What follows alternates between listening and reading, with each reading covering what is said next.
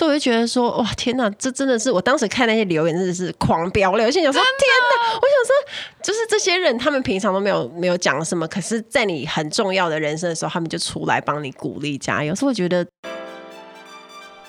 大家好，您现在收听的是 Emily 抱抱，我是主持人 Emily。在 Emily 抱抱的频道中，主要会绕着自我成长、工作、职涯、甘苦、世界文化与旅游等相关内容。今天的节目就开始喽，请让我带着你的思绪一起飞翔吧。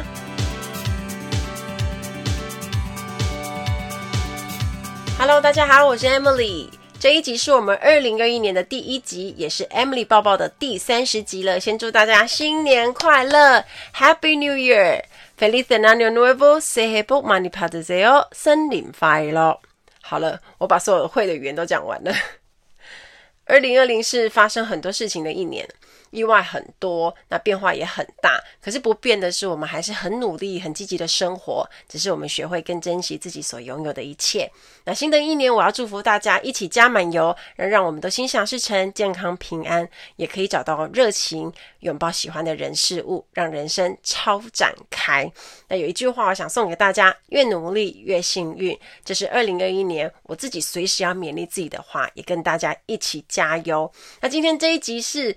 乔西咖啡沙龙跟我的专访，那当时是怎么认识乔西的呢？也是在 Woman Power 的女力活动上碰到的。那很巧的是，乔西就是从大学时期开始看我的文章，因为可能也想考空服员。那当天他看到我的时候，就开心的一直笑得花枝乱颤，然后一直尖叫。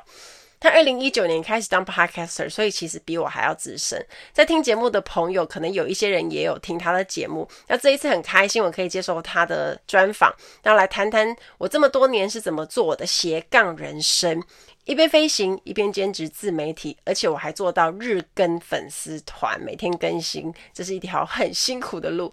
那这一集的主题呢，也会和我在今年要在 Woman Power 里面所教的主题也有关系，因为我教的是 slash Power 斜杠力，所以今天的节目也会提到如何衡量自己的职涯，那规划全职自媒体之路，以及斜杠多年的心得。那现在就让我们开始吧。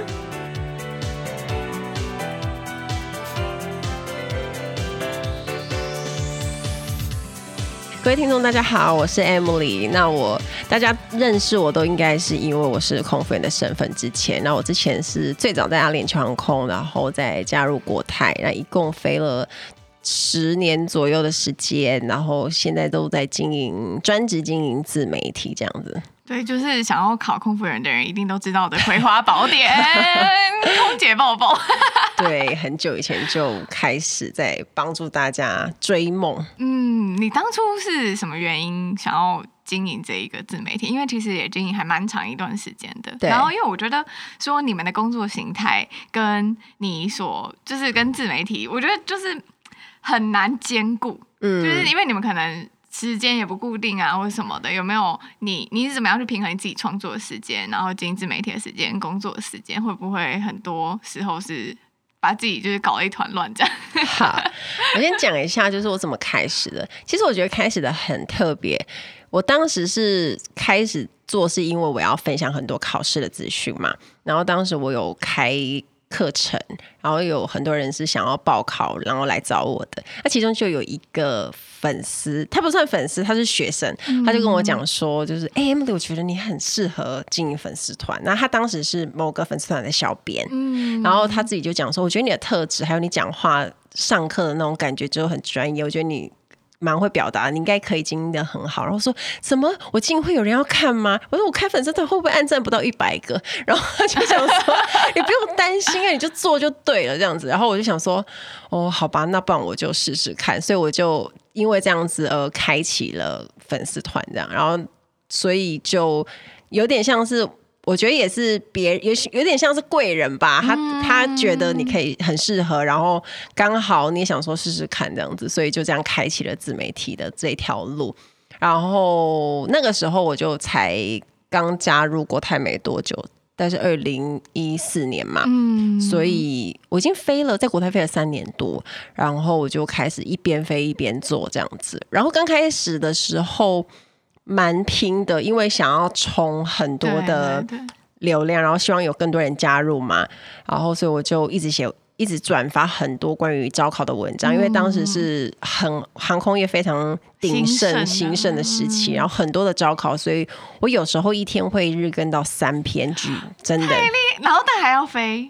对，要飞，然后因为要排，就用排程啊，或者是设定这样子，对，然后就很拼很拼，有两篇、三篇，然后一直可能有时候不见得它是全部都是我自己写的，但是不是我的意思是说 转发资讯整理，整理然后呃转发一些新闻，然后还有我自己写的 comment 这种，然后我就一直一直更新，一直更新，所以那时候人就长得很快很快。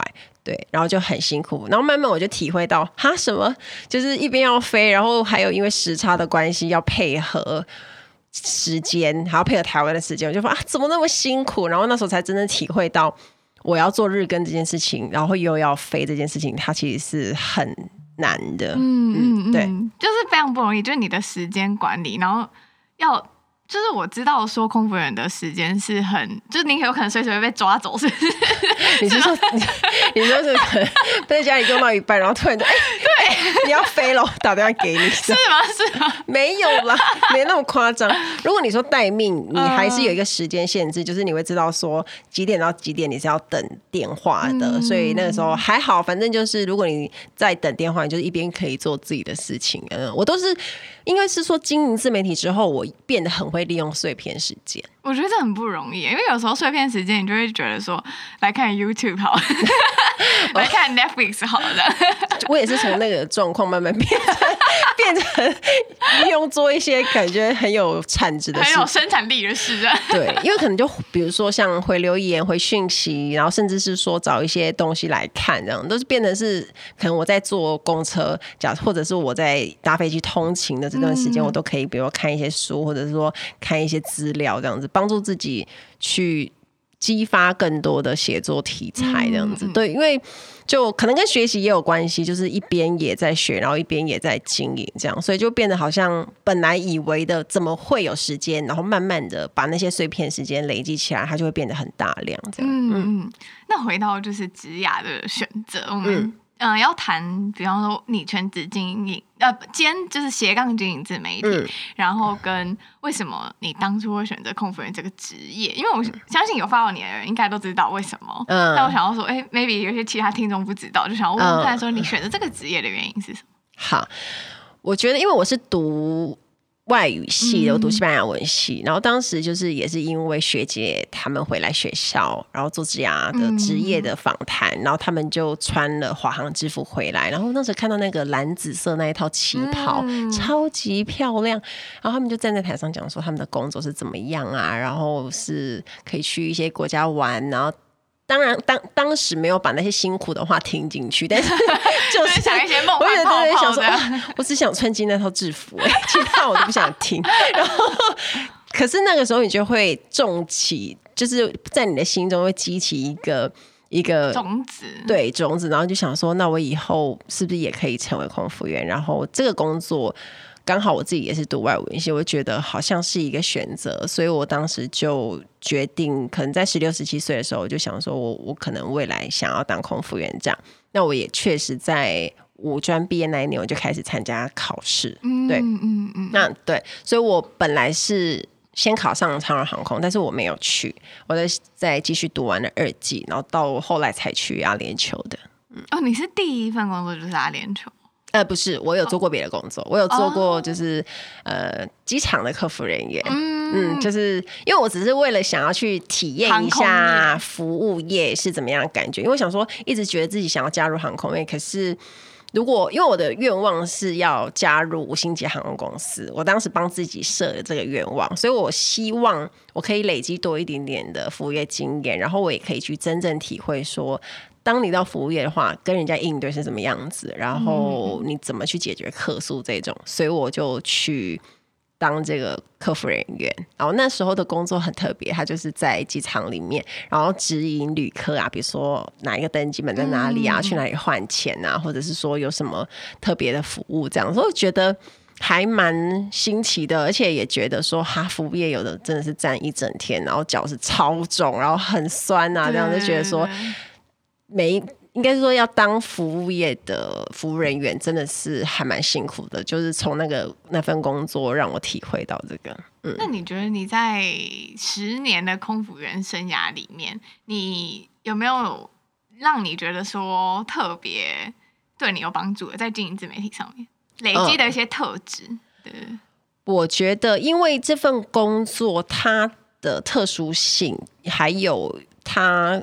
生活形态非常自由，所以因为我们可以去很多国家，那可以看很多的城市，那那些东西其实是很新鲜的题材，然后也可以让我们的视野很广。所以当我们在当我自己在写作的时候，我就有不同的想法，就会从一些可能在国外就会有一些体会，然后也因为这一些去了很多的地方，然后很多的人文跟文化去的洗涤，所以会觉得。好像看的东西多了，然后自己懂的东西，或者是说眼界就会变得比较宽。嗯，然后在写东西的时候，或者是说在讲一些异国文化的体会啊，然后再加上我自己本来就都在外商公司嘛，所以从阿联酋，然后到香港，从杜拜到香港都是外商公司，然后我一起工作的人都是不同国籍的人，所以变成想法就会比较多元，然后题材也很多。所以也会让我自己的生活过得比较有趣。那当然，读者在看我的东西的时候，就会觉得说：“哇，你讲的东西好像很好玩。”他们最常讲的说就很丰富、很多元，然后就觉得从你的文章里面可以学到很多，就是我们可能在原本的职场上不太会碰到的事情。那可能包括服务业、服务 OK，或者是服务到一些很 温馨的小故事，这一些都是一般人可能平常不太容易碰到。可是，在我的职场就是一个很。平常会发生的事情，那比较不一样的是，我会把它记录下来，所以大家可以看到，我现在在分享一些故事，都是感觉好像，哎，怎么有那么多故事可以讲？那除了就是我自己平常记录的习惯以外，可能还有就是很多都是可能呃，比如说别人跟我分享啊，然后我都会有那个习惯去把它做一个整理，所以才会有那么多东西可以分享。所以我觉得我也还蛮感谢这份工作带给我的一些多样化。嗯，就是你可以透过工作，有点像是相辅相成的感觉。自媒体可以让你就是算是分享你工作所见所闻，对，没错。然后，但是你的工作又可以让自媒体经营更有趣。但其实我是身为你的读者，我觉得我比较我很喜欢你分享关于就是比方自我成长或者是语言学习呀、啊，然后或者像是你之前有提到你刚刚提到的那种，你是怎么样去安排你的时间碎片化时间？就我还蛮常看你这些文章，而且我觉得你很厉害，就是你都可以打超长的，就是很像，就是非常的有内容。嗯嗯，应该是说我。有很多的想法都想要分享，嗯、那我会在每篇文章里面，就是尽量把我想讲的东西都讲出来。所以很多人很好笑，是我常常看粉丝团留言，他们就说：“哇，文章好长啊！”真的。然后他说：“我说，可是你还是把它看完。”对对对对，就是我觉得很有趣。但是只要是文章，它是有内容，或者是我想要告诉你一些东西，它就是可以让人家有耐心的去把它读完。嗯、所以我觉得对我来说。我这几年这那么多年经营下来，其实我也一直在累累积跟进化我自己的写作能力。因为可能我原本可能也只能写短篇的，但是慢慢慢慢故事变长，然后写久了就会越来越顺手，所以就变成只要我一个主题想讲，那我就可能就可以这样子，就是从以前要想很久，可是现在就可能可以很快就有 idea，然后赶快把它打下来，然后写。比较长篇，这样也不是故意每一篇都要写那么长篇，是因为真的有很多的东西想要讲啊，对，所以就所以就应该是，而且这个工作还有它有很多的弹性的时间可以运用，所以变成是你只要能够好好运用的话，你就会生出很多的。东西，就是我觉得不管你要写文章，或者是你要学一个技能，或者是你想要学一个新的语文，你只要能够好好运用那些休息的时间，然后去安排，你都可以有一个完全不一样的学习。我觉得这是我在这几年当中一个很大的体会。比如说，我可能七年里面，我用了从以前可能从零呃七年以以内的时间，然后从那些休假，然后。不飞的时间累积起来，maybe 可能有个好几百天。好了，假设是这样子，或者是一千天。可是我把它弄在学习，或者是学一个新技能，或者是写文章，嗯、那个产量就会很惊人，累累积的对非常多。对，嗯、那如果你那一千天都是在。放空啊，摆烂，或者说你觉得纯粹休息，那当然就是不一样的结果。但没有说一定是好还是不好，当然当然。但是你会去看从时间的累积，可以看出自己的成长，那是非常吓人的。真的，真的。嗯嗯、我们刚刚有提到经营自媒体嘛，因为其实你刚刚说你把你的很多时间都用在进修啊，或者是自我成长。嗯、那我想要问问看，就是在这七年之间，然后。呃，平衡工作，然后自媒体，这之间你有没有遇过一些很大的挫折，或者是说你觉得很想很想放弃的时候？嗯，我觉得很累的时候，都是在于有时候我们很用心做了一个东西，或者是一系列的文章，或者是一个影片，然后看到它的。成效跟反应没有很好的时候，嗯、就是没有预期自己啊，我以为他应该要很好，或者是很多人喜欢。这个时候你就会产生一种挫折，就想说啊，我太不懂他们了。可是就是难免会这样。身为创作者，好像多多少少都会有一些期待，那你都会希望说，这个是我花很多时间做出来的，我希望它的成效跟我想的一样。但当没有的时候，你就会觉得很痛苦，然后就想说，有时候就想说，要不要不要做了，或者是说。要不要就这样，或者说要不要就是做别的，还是什么，就会有很多的一些声音。可是这个时候，我通常都会去转移焦点啊，就是去做别的事情，然后再找到那个成就感，就是有点像是这个东西让我觉得很倦怠，或者是觉得很累，然后很疲乏的时候，然后我就会转移焦点去做其他的事情，比如说呃，可能我在我在。经营自媒体的时间，然后我因此而学会了，随便讲一个，比如说。说故事好了，我去我学会演讲这个这个技能，那我可能就是会从那边诶学到新的东西，然后产生一些新刺激，然后如果我做的不错，我是不是又产生成就感？嗯、那我之后我就再回来看我原本遇到挫折的东西，它就会被淡化，然后就会觉得说啊，其实我这个也做不错啊。那其实这个做不好，我们再往下一个，就是再不要看的那么重，就是下一个再努力看看就好了。就是每一篇不会把每一篇的。结果都看得那么重，嗯，所以这个是我觉得心态上就会有不一样啊。当所以有时候他当那个听众或读者问我说，为什么我都好像找不到自己真正的价值，或者是我怎么觉得好像自己没有很擅长的东西，或者是找不到成就感，所以我就跟他们讲说，你要去多做。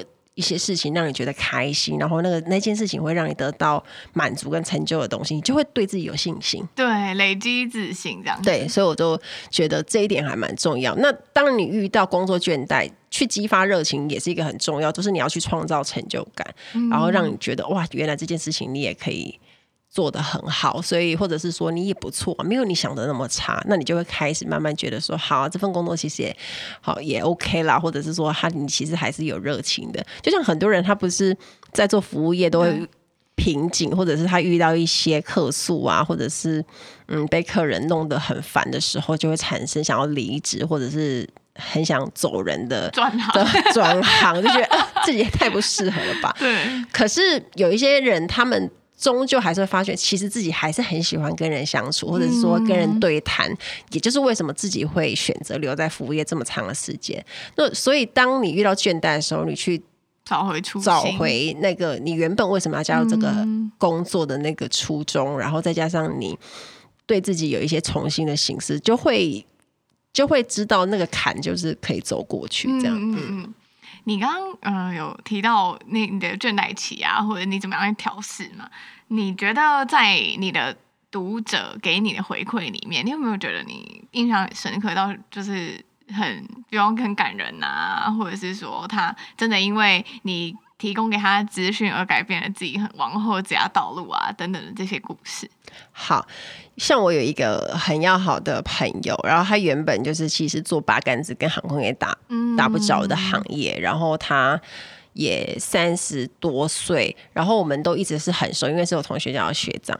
然后他因为跟我们一起接触久了，然后常常在听我讲课啊，然后讲一些应考的资讯或者内容，他居然后后来加入了 航空业当地勤啊，是哦，你说在三十几岁的时候决定对，没错，对，嗯、他就是在三十几岁的时候，就是换一个工作，然后居然加入航空业当地勤，而且很多人以为三十几岁之后就考不进去，其实没有，还是有人可以做到，所以他就让我们有一点跌破眼镜，就说，哎，后来他也因为我的熏陶之下，就考上航空业地勤，嗯、所以我自己也觉得哇。很多时候是你默默的影响了一票人，然后你其实不知道，然后那个后坐力是很强的。然后我最近也有收到一个讯息，说他以前他是香港人，那他以前也是就是可能小时候开始 看我的文章，可能就 然后就大学，然后就一直看，然后就因此对航空也可能产生一个梦想。然后他说他那时候还是一个小胖妹，然后可是第一次去考试的时候。然后就 fail，因为就没有过，因为就可能各方面的原因。嗯、可是他就私讯我，但是我就可能鼓励他，然后告诉他要怎么做之类。然后他就觉得自己受到鼓励，然后信心也会就是慢慢这样培养起来，然后一直读我的文章，然后不放弃。那他后来也真的是也有加入航空公司当地勤人员。就我蛮常收到诸如此类的讯息，我就会觉得说很很感动吧。就是你虽然你。实际生活你也不认识他，嗯嗯、他就是看你的文章，听你的节目，然后听你跟他讲的那一些话，然后看着那一些鼓励的文字，他就是可以产生很大的力量去影响，而且那个后坐力可能就很强，可能不只是职涯，可能还有后面的人人生生活，嗯、或者是对事情看的那种态度啊，嗯、可能保持乐观或者是正面思考这种东西，都可以影响到很多人，然后。还有一个，就我觉得印象也很深，就是有一个算是视障的朋友，然后他也是，因为他虽然是看看不到东西，可是他也有在听我的文章，然后就用语音功能去听我的文章，然后。都常常给我 feedback，我真的觉得很惊喜。就是他会跟你讲说啊，他虽然没有办法去过那些我分享的漂亮的国家，可是每一次听那一些文字的内容，他都可以很确切的去感受到，哇，原来当地是这样的美景，或者是说，哦，那明信片上是长怎样，或者是说这个当地的特色跟风景，在我的描述之下，他都可以去想象。那个画面，所以我觉得很感动。嗯，这真的就是，我觉得你刚刚有提到，比方说经营自媒体的时候，对你在现实生活中可能也不认识这些人，可是你做的一些事会默默影响到我们，就我超有感觉。没错，真的，我相信有经营自媒体的人，应该都会有这种的算感受。嗯，嗯，因为他他们就是。我觉得就是一种默默支持你的态度，嗯、那他可能也不常留言，或者是说他也不一定每次都会讲话。可是像这一次，在我离职之后，我我准应该是我宣布要离职的时候，就收到非常多的讯息，还有很多的留言去跟我讲说，虽然平常我都没有留言，可是我真的都有一直在看。对，对，对，来来，我你也是，我你是不是有？对，我就是有投潜水粉，因为他想说，他就觉得说你在我人生中可能转职这个很大的一个。很大的一个变化，那他们想要讲一下他们的看法，因为他平常都没有讲过，嗯、他就留言，然后我觉得那些留言就特别的感动，然后他们就会把你以前做过的事情，然后可能。对，然后或者是说你曾经回过他什么讯息，让他觉得印象很深啊，然后可能帮助他在人生很困难的时候度过了一个难关或者是一个转念，所以我就觉得说哇天哪，这真的是我当时看那些留言真的是狂飙了，我心想说天哪，我想说就是这些人他们平常都没有没有讲什么，可是在你很重要的人生的时候，他们就出来帮你鼓励加油，所以我觉得真的是很感动，而且这是这几年来累积的一些。能量吧，我是觉得说去经营自媒体，你说很倦怠吗？很辛苦，哎、欸，没错。可是当你有这些成就感的时候，你是觉得那东西是很庞大的。对，嗯、不得不说要爆一个料。我们刚刚就是进来录音室的时候，就 Emily 明明戴着口罩，然后一秒被他的读者认出来，我觉得真的太强了，真的很感谢。对啊，就觉得也很惊喜。你很常在就是路上有人认出你吗？嗯，可是你这样，如果是这样走过，这样 会这样这走过来，哎、欸，说你是 Emily，可能比较少，可是通常会一直这样偷看你。我会常常碰到那种，哎、欸，就是哎、欸，好像好像是好像是和什么，然后哎、欸，又不太敢靠近你那种，就蛮多这种的啊。可是像这样子就，哎，看你是 Emily 吗？就大部分人因为害羞，不太敢做出这个动作。可是他就会这样子一直 murmur，或者跟他朋友讲说，那个好像是这样子，就就很可爱。对，可是我觉得大方打招呼，我觉得还蛮棒的，就是就是至少可以，你知道有机会跟你打招呼啊，就是可以大家可以比如说拍个照啊或什么的，对啊。对，你刚刚提到说你现在是全职经营自媒体嘛，然后其实大概一个多月的时间。对，现在从十一月四号五号，对，差不多一个多月。会下这个决定？嗯，好，应该也是很多人心中的疑问吧。嗯嗯，嗯，我觉得其实我本来。在飞的时候，在经营自媒体，其实我就有帮自己做一个规划，或者是我自己有想到会有这么一天。那也因为这次是因为疫情很大的影响，那我有长多达半年以上的时间，其实都没有在飞，都是休无薪假。嗯，那可能也因为公司大裁员之后，然后还有推出新合约，我就觉得我应该要好好的想这件事。那我本来就有想说，可能这一两年我也差不多要。想要做全职经营，就是因为我为经营自媒体是想要做职涯的跑跑道转换，然后刚好因为疫情的关系，所以我就想说，好吧，那我来思考一下，然后刚好公司推出一个，我觉得让我觉得也没有不用太犹豫的一个新合约，嗯、因为我觉得。没有啦，也这是其中一个点，但是它也是一个让我可以很，应该是说你不用再拖太长的时间去做这个决定。然后我觉得，嗯，与其要这样子来回很辛苦，然后要应该是说，我觉得也是一个时间可以让我的自媒体，让我有更多的时间来经营我的自媒体，然后。空服的工作就告一个段落，这样子，对啊，嗯嗯，因为也不是不喜欢这个工作，而是时间到了，那也差不多有一个 trigger 让我觉得可以不要签新合约，然后创造更多不一样的价值的时候，我就觉得那这也是一个 timing，虽然会有舍不得，会有不舍，但不会因为这样子就停下来，所以我觉得也是一个对我来说一个人生很好的。转利点吧，因为我没有想过是这样子离开了，因为原本我也想说，嗯，看能不能就是很顺的离开，很顺利，很美好，可能再多飞一两个航班之类的。可是谁也没想到会有这个疫情，所以。就一离开，离开的方式很很意外，但是离开的结果不意外，就是也是我想过之后的，不然我也当时不会那么辛苦的一路以来这样子两边的经营，这样、嗯嗯、其实是很累的。对，你那时候呃决定的时候有花很多时间，还是你就是直接就？我其实没有太犹豫哎，因为我就觉得。嗯，是时候，因为也蛮久了，我真的飞了十来年了。那我觉得，因为我本来就没有想要终身把空服员当成我的职业，所以我觉得也是一个很刚好的时间。然后我因为这个工作，当然我有很多的素材跟题材，可是也因为我这几年的努力，我也跨出了不同的领域，所以变成我不会那么的担心跟彷徨，说接下来我要怎么办？我会不会？我会不会就？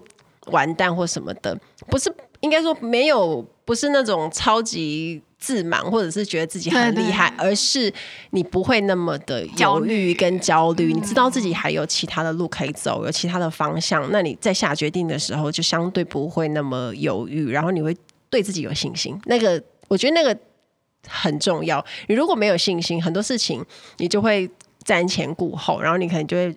就迟迟犹豫不决，嗯，那包括我相信我的同事很多也是会就在决定要不要留下来的时候都很挣扎。那这个时候，你你相信自己能够做到哪些事情的那个就很重要，因为你就会知道说，嗯，你自己可以有哪些方向可以走。那就算这个你没有，你至少还可以走向哪里。所以，所以这就是我觉得我可以下决定下的比较快，然后也比较不犹豫的原因吧。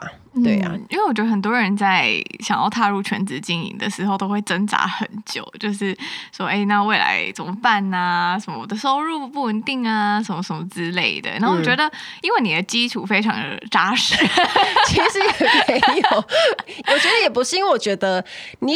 呃，就像我常常分享那句话说，选择要需要勇气，嗯、选择不要更需要勇气。嗯、留着飞也没有不好，可是你不就是不走的话，很多你真正更想做的事情，会因为职业的包袱，或者是说有一些规定，你是没有办法真的去做的。嗯、所以你想要往后更多的可能，就必须要舍弃现在的东西。所以我觉得有取舍，它是一个必然的结果。那也是每一个人人生中，他可能每一个阶段都会碰到。所以。我觉得没有，只要相信自己的决定，然后觉得自己做的决定是对自己最好的，然后你思考过后，我觉得就是 go for it，就不用、嗯、不要再去想说啊，怎么样？因为本来人就会对未知产生恐惧嘛，就是未知的东西。可是就像我说，你要你要呃帮自己建立。应该说，你花了时间帮自己建立自信，然后你这时间长时间的努力，那些东西都不会白费掉。那你就对自己有信心，就可以一直往前走。嗯嗯嗯，没错。我觉得，呃，能对自己有自信这一点很需要学习，就是要怎么样累积自信。就是你的话，你是透过什么样的方式？我的话其实很明显，我就是一直在做那种会让我自己创造出很多成就感的东西。嗯，比如说，假设我觉得我自己现在是很擅长写作的，那我就会一直写，因为我就一直写，我就觉得不停练习，然后就是经过那个刻意去做那个动作，让我可以从粉丝的回馈、分享，或者是大家的对那篇文章的感受，让我觉得说，哇，我这件事情我是擅长的哦，然后我就会愿意一直去做下去。那我就会觉得。我有自信了，就是写作这一点，对我就啊充满了成就感、自信。那我就会想一想说，那这样子的话，我还可以做什么呢？那比如说，我就可以呃，比如说我去学教学好了，我怎么样去教学生？那从那个部分，我又学到新的东西，然后我发现我教出来的成果不错，我就会觉得，哎，我又很有自信，就是我会对这件事情要产生信心。所以就是一直一来一往的这个过程，你就会去。我就会一直在找更多我可以做出我做的不错，然后可以有自信的事情。比如说，我之前去学声音的练习，嗯、就在录 podcast 之前，我还没有开节目。哇，好专业，还特别学声音。没错，因为我就很怕说，其实我就很担心说，对我讲会不会没人要听？或是 哪会啊？然后就想说，哎。我可以想办法让自己的节目看起来、听起来专业一点，或者是我我想要让我自己在口语表达或者声音的运用上更专业一些，所以我就去上课。那我去上课当中就发现，原来声音有很多的技巧啊，可能什么喷口、收口啊，然后什么可能还有每个人的声音发音的，可能有人在鼻腔，有人在就是喉咙啊或者胸腔以上，这些都有不一样的技巧。那我学了之后，我就会发现原来。那些技巧我自己运用起来也可以，我也可以做到，或者甚至说，原来我也可以就是讲出那种可能很柔软的句子，或者是很很坚强、很坚硬的那种语气。那我觉得透过这些。在玩这些东西的时候，我就觉得很有趣，然后也因此产生更多的信心，就觉得啊，我 podcast 应该会精彩，我的 podcast 应该是还不错的。嗯、然后老师也会给一些 feedback，那你就会觉得说，哎，我可以怎么样做，可以再更好一点点。然后你了解自己的发声方式，然后讲话的。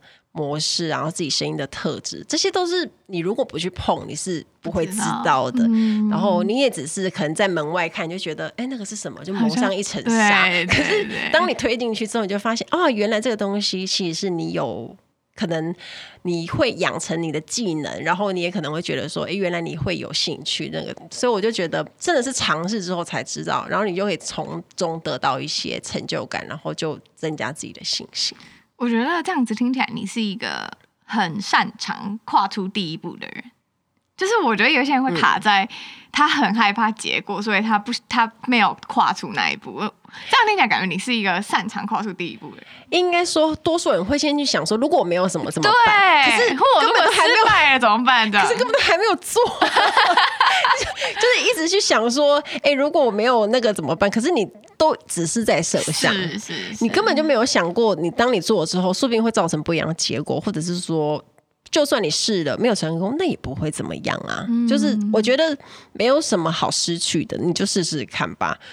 所以我觉得没有不要去害怕说，或者是给自己自我设限很多规定，或者是觉得说自己一定可以不可以怎么样。纸上谈兵通常它不太是一个。嗯，都永远都停在停在假设，然后停在如果假设就怎么样。可是那些东西你没有做，永远都不会发现。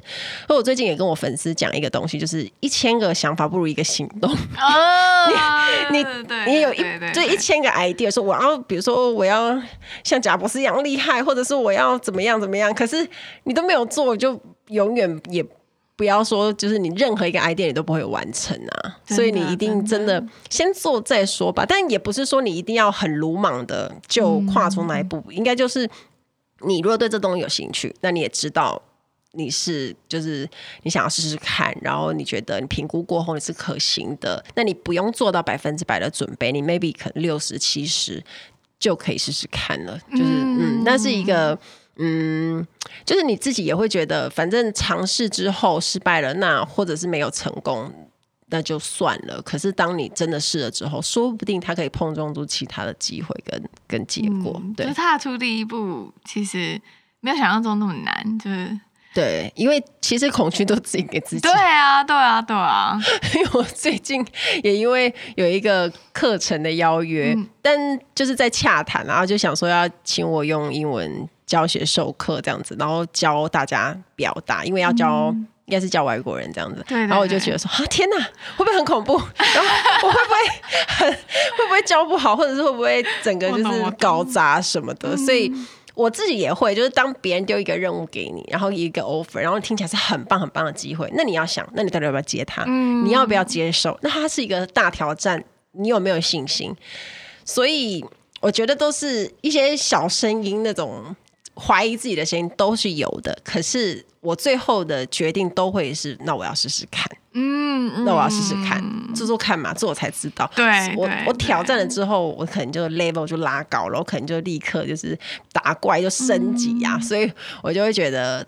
我在一番挣扎之后，通常我的决定都是，好了，算了，就这样子，然后就对啊，紧张归紧张，然后呃不安也是会有，可是我会想办法把自己准备好，然后把自己有一些可控制的因素都做好，这样降低自己的那些。害怕、焦虑的因素，就可以有机会把事情做好，就是把它准备做足这样子。对，做我可以做的啦。嗯，那其他不能控制的，那就算了。嗯、但是至少 对，因为那个你也不办法控制啊。就是所以就做自己可以做的，然后做好了，然后就试试看这样。嗯嗯嗯，对，这真的，嗯，必须要练习了，练习让自己去接受，练习开放式的心态。而且你会发现做久了你就越来越顺手，就有有有点像是你原本都是打怪打怪，对，会很害怕、很怀疑自己。可能前一两次，当你真的是跨那一次之后，你就发现，哎，其实很多事情好像也没你想的那么夸张，或者是恐惧。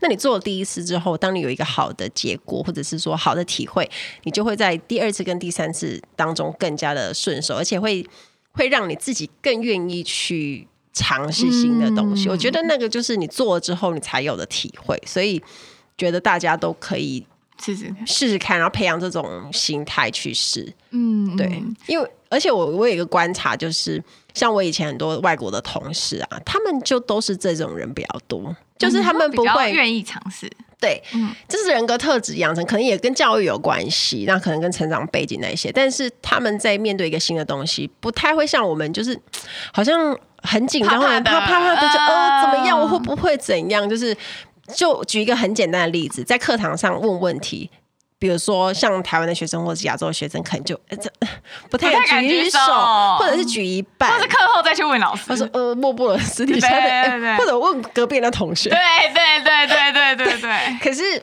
外国人很快啊，他就是啊，很举手，一直问，一直问，一直问，很自然，然后一直问，一直问，然后问一些就是很可能 maybe 很跳动，或者是说经过他思考之后再丢出一个问题，那些东西都是一种学习，就是他们在在上课的过程，甚至是在呃生活，他们遇到任何的事情，都是因为这样子跨出那一步，或者是他他有一些。想法，然后会勇敢把它说出来，所以他才得到很多，所以他才有更多的那种更多的呃感受，可以去做一些其他事情。所以我觉得那个还蛮重要的。嗯嗯嗯嗯。你现在全职经营自媒体嘛？那你未来有没有什么样的规划可以跟大家分享，或者是你有没有想要做的事情啊？可以先跟大家预告一下。好，那目前我觉得最重要的事情就是我会把我的第二本书写出来，嗯、然后就是明年会跟大家见面。明年上半年就一定会跟大家见面。还可以写书，就时间安排非常的好。书是一定要写的，然后我平常写那么长的文章，这不就是应该要出书吗？就是。把那些文章都留下来，这样。何况我现在是刚离职，所以一定有很多的感受可以放在书里面跟大家分享。那除了书以外，我希望明年会有比较多的可能实体活动啊、讲座跟演讲可以跟大家见面。嗯，对。然后再来就是二零二一年，我希望有一些线上课程的规划安排，然后可以有一些就是可能不管是可能口语表达啊，或者是。影音录制啊，自媒体等等的这些线上课程有机会可以做，这样对，然后也希望我的 Podcast 频道越来越上手。可 以跟大家说一下 Podcast 的名字哦，好啊，我的 Podcast 频道名字叫做 Emily 报报报纸的报这样子，嗯、所以就大家也可以那个关注订阅，这样我，我现在目前十二月是。尝试一个一个礼拜两集，哇塞！我觉得实在是太拼了，真的很厉害，而且还要写书，还要这发文，我，我觉得太挑，就是非常挑战，因为也是对我来讲一个新的尝试，所以我在努力看看，就是两集的状况这样子。我想问一下你，就是全职经营自媒体跟以前就是边上班边经营的时候，你有没有就是突然发现，哎、欸？今天没有上班的那种感觉，就是你有、oh, 你你有这个这个过渡期吗？就是不会耶，因为我天天都在上班，就是那个上班的形式变成你要自己安排啊，或者是你时间也要自己控管啊。然后可能比方说，因为我觉得创作者有一个很常见的问题，就是他会没有什么下班时间。对，没错，你就是可能凌晨一点想到什么，就立刻爬起来，然后就是开始这样子。没错，因为我会觉得自媒体经营者有一个比较重要的问题，就是你要自律，就是你要够自律。嗯、所以我自己帮自己安排，就是有那种。不太算下班时间，可是有上班时间，就有点像是我可能早起起来，然后可能可以要做一些阅读，会看一些今天的资料，那我就开始投入写作或是其他工作，尽量要像其他上班族一样，比如说可能哦十点开始，然后可能做到六点，是 focus 专注在你今天一定要生出的东西。它可能是合作文，可能是呃写作文，或者是说拍影片啊，或者是我去拍一些照片，这些都是在我的工时里面嘛，就是正常时间。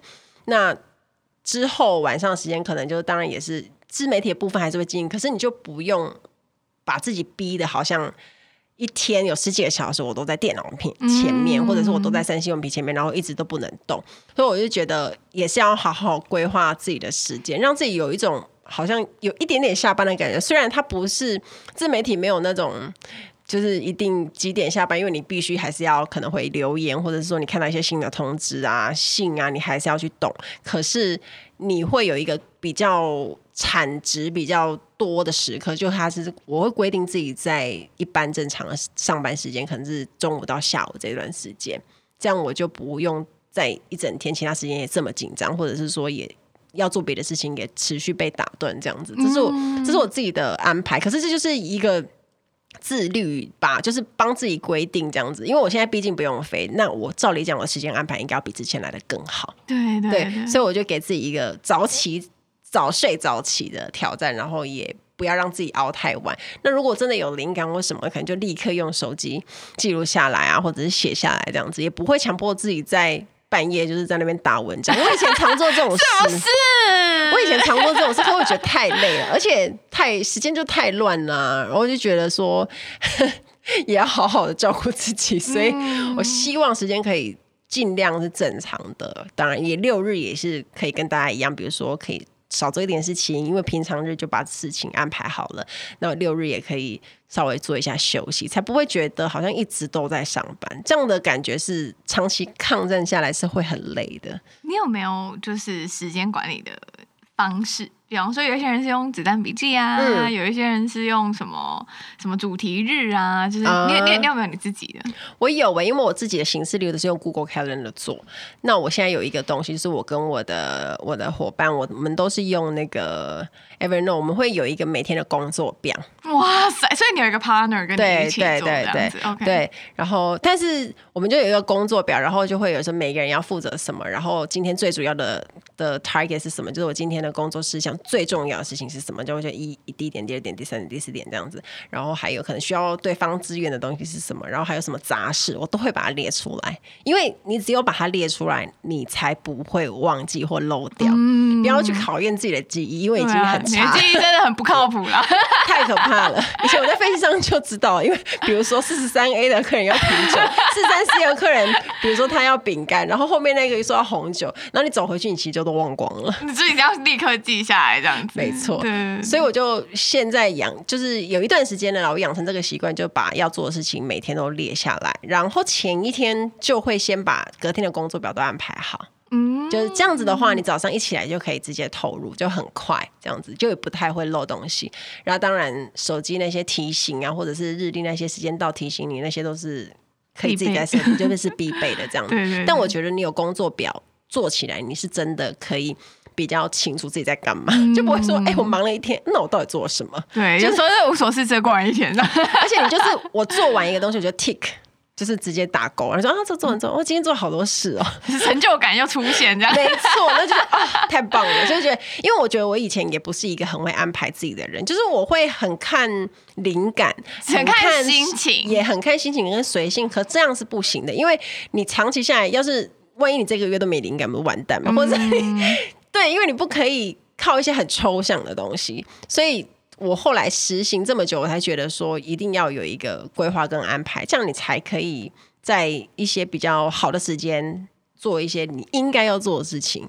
然后也也帮助你自己有一个固定产量，不然的话，如果你都是一直很随性，那你就没有办法有一个固定的产出。你没有办法固定产出，其实你的自媒体经营就会不稳定啊，因为你就会变成我今天有，明天没有，或者你就是，所以我就觉得还是必要的，对，就是要自律啊，然后有一些自己时间管理的小技巧，对你不用。不用说什么要很严格，不用一定说五点十五分跟五点二十，我觉得不用。但是至少大方向你一定要做到，就是因为太严格有点太，我觉得太难了，因为把自己逼太紧，所以我也不会做这种要求，这有点太逼人。